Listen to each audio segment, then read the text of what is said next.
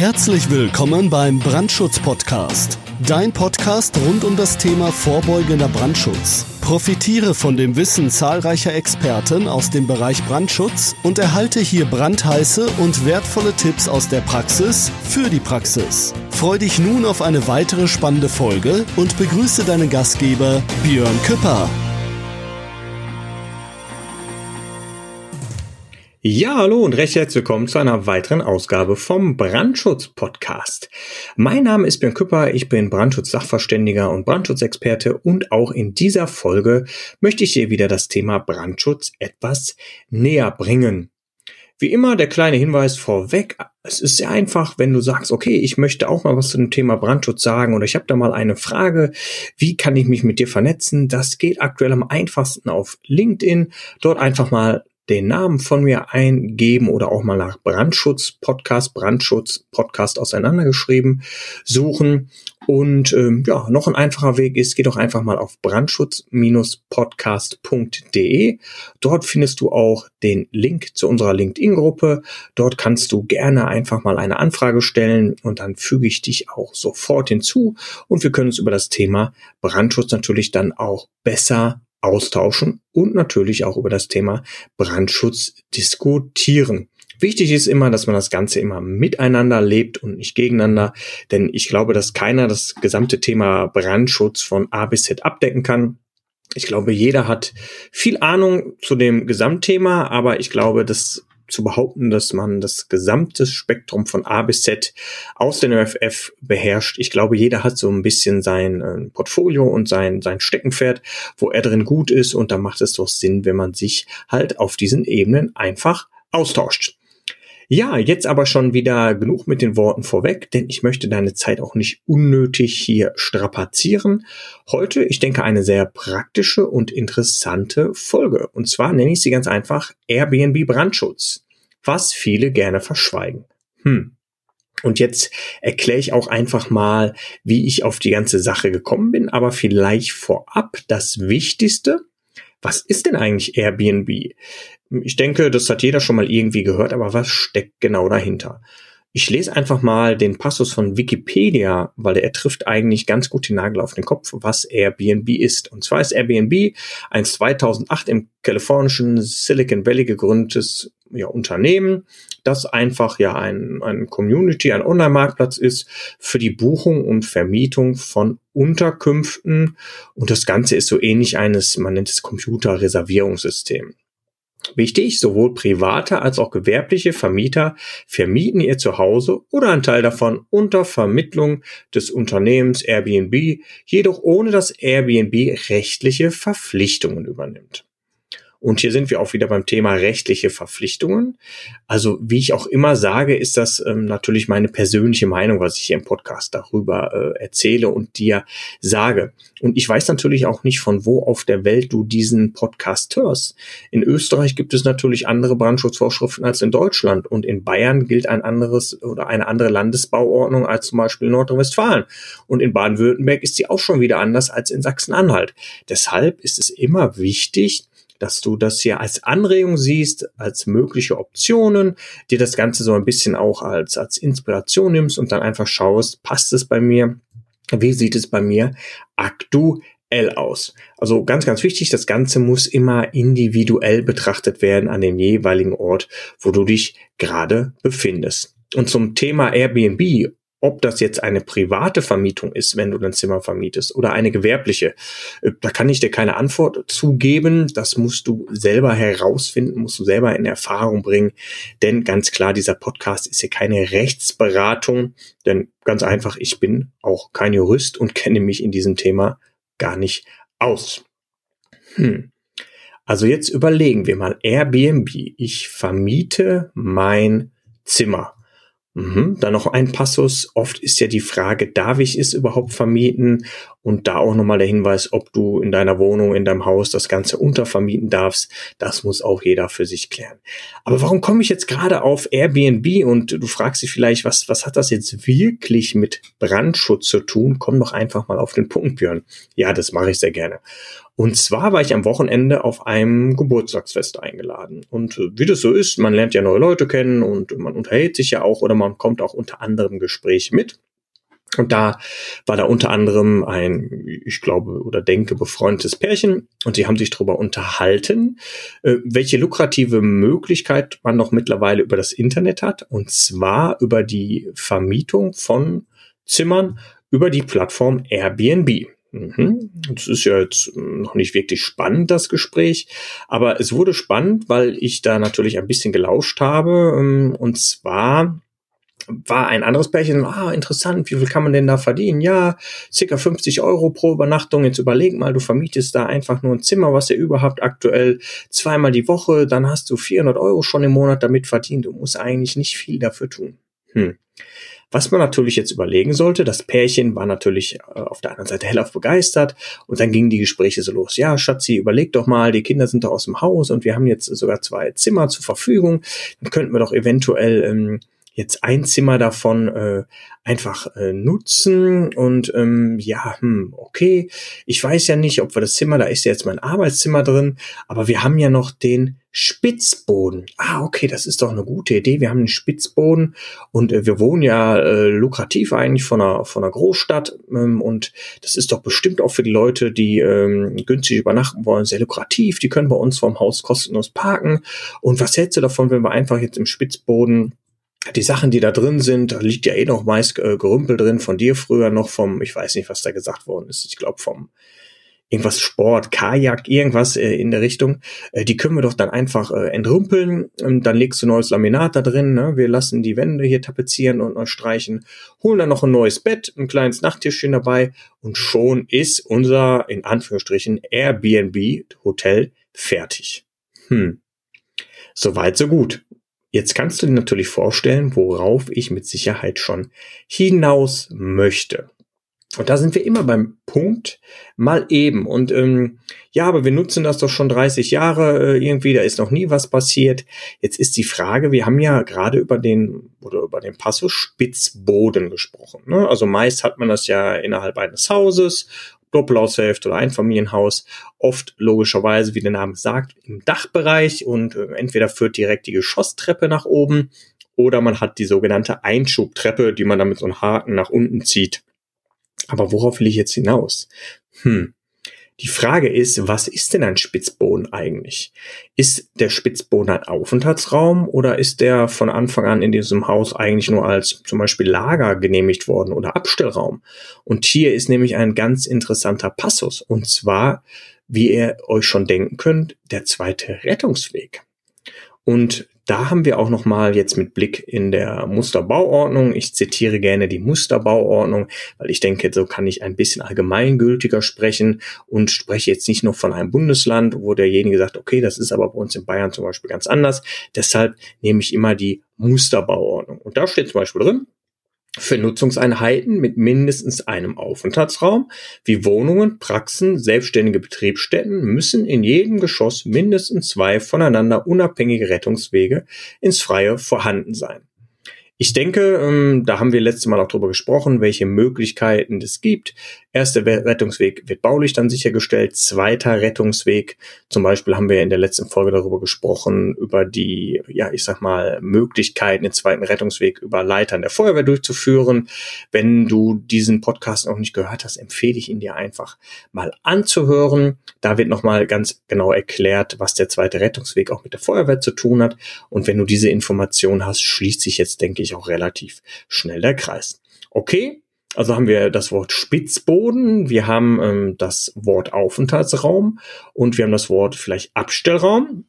Und wie das Pärchen sagte, okay, wir haben da unsere Sachen drin gelagert, also es war eigentlich nur ein Abstellraum, so war es auch genehmigt, weil wie sind diese Spitzböden meist aufgebaut? Man hat ja wirklich meist nur eine Geschosstreppe, die nach oben führt oder die sogenannte Einschubtreppe. Manchmal hat man noch ein kleines Fenster drin in der Giebelwand. Das ist dann oft nicht größer als, salopp gesagt, so eine Schießscharte, ziemlich klein. Ähm, manchmal hat man jetzt noch ein Dachflächenfenster und ja, das war's. Hm. Jetzt ist aber die Überlegung, was ist das jetzt für ein Raum? Ist es jetzt, wie gesagt, nur ein Abstellraum oder ist es jetzt ein Aufenthaltsraum, wenn wir das Ganze zu Übernachtungszwecken ja, ich sag mal, ummodifizieren möchten. Und zwar können wir da auch nochmal reinschauen. In Paragraph 2 Musterbauordnung werden Aufenthaltsräume als Räume definiert, die zum dauernden Aufenthalt von Menschen bestimmt oder geeignet sind. Zu Aufenthaltsräumen zählen beispielsweise Wohnräume, Schlafräume und Küchen sowie Büro- und Verkaufsräume. Mhm. Und dann äh, gibt es, ich sag mal, wenn man mal ein bisschen weiterschaut in der Literatur, keine Aufenthaltsräume sind dagegen etwa Lager, Abstell, Sanitär und andere Räume mit Nebenfunktionen sowie Flure und Treppenhäuser. Mhm. Okay. Also, die Sache, die man einfach jetzt Jahrzehnte als Abstellmöglichkeit äh, benutzt hat, vielleicht alle zwei Wochen mal einmal hoch und hat versucht, noch was in diesen Spitzboden reinzudrücken oder zu stapeln. Mhm. Kein großes Problem ein baulicher Rettungsweg reicht dafür aus. Ne? Wir haben halt keinen Aufenthaltsraum. Und ähm, ja, jetzt ist nur die Frage, jetzt bauen wir das Ganze um im Dachgeschossbereich und möchten es jetzt einfach über Airbnb als Beispiel. Und hier ist nicht Airbnb das Problem, ganz, ganz wichtig. Hier ist einfach nur mal der Gedankengang, der dahinter steckt. Möchte man das Ganze über diese Plattform vermieten? Hm. Und nun kommen wir natürlich zum Problem. Wir haben natürlich jetzt ganz andere Anforderungen ans Baurecht. Und zwar sind wir jetzt im Bereich des Aufenthaltsraums. Ne? Und ähm, da ist es eigentlich darum, äh, wir reden jetzt schon fast über den Passus der Nutzungsänderung, wenn wir das Ganze so betrachten. Und dann wird natürlich immer die Frage, wie werden wir den zweiten Rettungsweg denn sicherstellen können? Baulich natürlich nicht. Der erste wird über die mögliche Treppe oder vorhandene Treppe, sonst würde ich die, den Spitzboden im Vorfeld auch nicht hätte nutzen können, geführt. Aber jetzt der zweite Rettungsweg. Hm. Übers Fenster, dann denke ich, weißt du auch, haben wir gewisse Mindestanforderungen, wie breit das Fenster im Lichten sein muss. Okay. Dann ist auch die Frage, kommt die Feuerwehr da überhaupt mit ihren Geräten dran, ihren tragbaren Leitern, eventuell schon Hubrettungsfahrzeuge, je nach Gebäudehöhe schon die Frage. Gibt es eine Aufstellfläche für die Feuerwehr? Ist es überhaupt möglich? Dann natürlich die weitere Überlegung gibt es auch ähm, über die sogenannten Dachflächenfenster, über Dachausstiege, wie man aber einen Spitzboden, ähm, ich sag mal, ertüchtigen kann oder einen Nachweis für den zweiten Rettungsweg bringen kann, können wir gerne in einer separaten Folge nochmal besprechen. Aber hier, wie gesagt, ist das Problem, dass ich nicht mal eben meinen ja, vorhandenen Spitzboden vermieten kann weil Fakt ist, ich habe dann einen Aufenthaltsraum und das war nicht als Aufenthaltsraum genehmigt, da der zweite Rettungsweg natürlich komplett nicht vorhanden ist. Und ähm, jetzt kommt auch immer ein interessanter Punkt und selbst Airbnb hat dazu was gesagt. Und zwar, ich suche das mal eben schnell raus, was Airbnb dazu selber sagt. Da gibt's einen Artikel auf der Website von Airbnb direkt und die nennen es verantwortungsvolles Gastgeben. Ne? Und da ähm, schreiben die ganz klar das Thema Sicherheit. Was kann ich tun, um meine Unterkunft sicher für Gäste zu machen? Mhm. Okay, jetzt kommen Notfallmaßnahmen, Kontaktdaten, ich glaube, ich selbstverständlich. Da steht da Ausstattung, ein Verbandkasten sollte vorhanden und einfach zu finden sein. Aha. Und jetzt kommt unter Punkt zwei sehr, sehr wichtig, schon der Punkt Brandschutz. Achte darauf, dass du einen funktionierenden Rauch- und Kohlenmonoxidmelder hast und deine Unterkunft den gesetzlichen Sicherheitsrichtlinien entspricht. Klammer auf, zum Beispiel der Bauordnung. Stelle sicher, dass du einen funktionierenden Feuerlöscher bereitstellst und alle erforderlichen Wartungsarbeiten durchführst. Ich möchte das jetzt einfach mal so im Raum stehen lassen und ich möchte gar nicht darüber diskutieren, äh, Feuerlöscher, ja, nein, wieso, weshalb, warum. Ähm, das steht hier nicht zur Debatte. Ich glaub, äh, glaube, dass äh, jeder weiß, ähm, dass es ähm, ja, die, die, die Rauchmelderpflicht dann auch im Privatbereich gibt und wo man die anbringt und äh, die sogenannten Heimrauchmelder, denke ich, ist jetzt auch beim, beim letzten angekommen und äh, Airbnb verweist nochmal drauf, aber sie verweisen auch klipp und klar auf die Bauordnung und da haben wir den Passus. Also nicht irgendwie so den letzten Abstellraum, den ich noch habe im Dachgeschoss oder auch irgendwo vielleicht noch im Keller, ganz in der Ecke, den ich jetzt irgendwie noch mit dem Bett versehe, äh, kann ich mal eben fast als Beherbergungsstätte ähm, nehmen, da sollte man einfach drauf aufpassen. Und wie gesagt, es steht sogar auf der Seite von Airbnb. Das kann jeder googeln, jeder nachsuchen. Das ist ja öffentlich einsehbar. Und wie bereits zu Anfang erwähnt, hatten wir den Passus, dass ähm, Airbnb rechtliche oder keine rechtlichen Verpflichtungen übernimmt. Das ist ganz, ganz wichtig. Ne?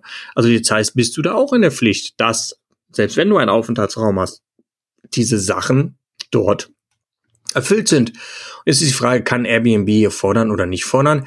Es ist natürlich immer mal eine Frage. Wenn jetzt zum Beispiel irgendwas im schlimmsten Fall passieren sollte, irgendjemand zu Schaden kommen soll. Ne? Und ähm, ja, jetzt ist dann einfach die Frage, ne, wo kein Kläger, da kein Richter, ist klar. Aber man wird natürlich irgendwann sich die Frage stellen, sollte es wirklich mal vor Gericht gehen? Und man hat dann auch als ja, Vermieter die, die ich sag mal, Nutzungsbedingungen von Airbnb natürlich auch ähm, akzeptiert. Und wenn dann einfach so Passus da drin stehen, wie achte auf funktionierende Rauchmelder, ab oder, oder achte auf die gesetzlichen Sicherheitsrichtlinien, zum Beispiel der Bauordnung, dass du einen funktionierenden Vorlöscher bereitstellst und man kann das nachher alles nicht nachweisen, dann ist es ziemlich schwer zu erklären und aus der Nummer wieder rauszukommen. Und deshalb, ähm, ich denke, ihr könnt euch vorstellen, dass es wenig bringt, sich in so ein Gespräch wie auf dieser Party dort einzumischen. Ähm, viele Leute verstehen es nicht und wollen es ja auch erstmal nicht verstehen, weil es immer diese Klassiker sind, mit denen man im Brandschutz zu tun hat. Bei uns ist es äh, noch nie zu einem Schaden gekommen. Ne? Das Haus steht schon seit 30 Jahren, da ist noch nie was passiert und das ist, das ist ja immer dasselbe leidige Thema, was man hat. Und wie gesagt, es geht hier nicht äh, drum, irgendwie Sachen anzuprangern. Es geht einfach nur darum, dass ich in dieser Folge mal zum Denken anregen möchte, dass nicht immer alles, was so einfach klingt, auch 100% so in Ordnung ist, weil man meint, man kann es mal eben. Und das ist ja gerade im Passus Brandschutz, wir können es mal eben, ach, wir können noch mal eben was ändern, ach, mal eben die Wand umsetzen und mal eben machen wir hier aus dem äh, äh, gewerblichen Bereich noch irgendwie zwei private Zimmer und machen da eine Wohnung mal eben. Das ist alles mal eben. Und das ist das Problem. Und ich denke, wenn du auch im Bereich Brandschutz aktiv bist, kennst du diese Problematik, dass es oft zu ja, Missverständnissen, zu, zu Unverständnis kommt, weil die Leute einfach ja nicht nachdenken, für was gewisse Sachen auch genehmigt worden sind. Und wenn man jetzt sagt, okay, das ist eine ganz andere Nutzung, wir müssen da eine Nutzungsänderung ähm, machen. Ja, wieso, weshalb, warum? Aber das ist doch so und es ist nie was passiert. Und ich glaube, jeder, der im Bereich Brandschutz äh, ein bisschen aktiv ist, wird diese Problematik kennen. Ja, wenn du jetzt sagst, okay, interessante ähm, These oder interessantes Thema. Ich sehe das Ganze anders oder ich habe da Ansatzpunkte, die ich gerne hinzufügen möchte. Jederzeit gerne, wie gesagt, über die einfachen Möglichkeiten brandschutz-podcast.de. Dort kannst du mich kontaktieren oder auch über LinkedIn. Auch den Link zu LinkedIn findest du auf der Webseite brandschutz-podcast.de und dort würde ich mich auch super freuen, wenn ich mich mit dir über das Thema Brandschutz weiter unterhalten könnte, wenn wir das Thema einfach nochmal besprechen können, wie gesagt auch in der LinkedIn-Gruppe und ich denke, das wäre super praktisch und wir können da alle nur profitieren von. Also abschließend bedanke ich mich, dass du auch wieder bis jetzt zugehört hast. Einen super großen Gefallen würdest du mir tun, wenn du auch anderen Leuten Bescheid sagen würdest, die vielleicht mit dem Thema Brandschutz zu tun haben oder auch vielleicht gibt's ja auch diese Airbnb oder Untervermietungsnummer. Dann kannst du ja einfach mal nur so als Anregung diesen Podcast weiterempfehlen. Ein super Gefallen tust du mir natürlich auch, wenn du mir eine 5-Sterne-Bewertung bei iTunes geben würdest. Denn eine positive 5-Sterne-Bewertung trägt dazu bei, dass der Podcast natürlich so auch immer mehr Aufmerksamkeit generiert. Und je mehr Aufmerksamkeit jetzt haben wir's, schwieriges Wort, ich oder wir vor allem mit dem Podcast generieren, desto mehr Leuten kann man auch mit diesem Thema Brandschutz helfen. Und mir ist wichtig, dass wir das Thema auch ein bisschen, ja, lebhafter gestalten und auch, ähm, ich sag mal, den, den, den Endkonsumenten, den Endkunden oder der Endperson auch mal einfach näher bringen, was vielleicht die Hintergründe sind. Und da würde ich mich super freuen, wenn du auch ein Teil davon wirst und dazu beiträgst. Also, ich würde sagen, wir hören uns dann wieder in der nächsten Folge. Bis dahin, lass nichts anbrennen und pass auf dich auf. Das war es auch schon wieder für heute beim Brandschutz-Podcast. Wenn dir diese Show gefällt, dann abonniere uns doch einfach, damit du keine weitere Folge mehr verpasst. Und sag ruhig allen anderen Bescheid, die auch noch von diesem brandheißen Wissen profitieren könnten. Bis bald!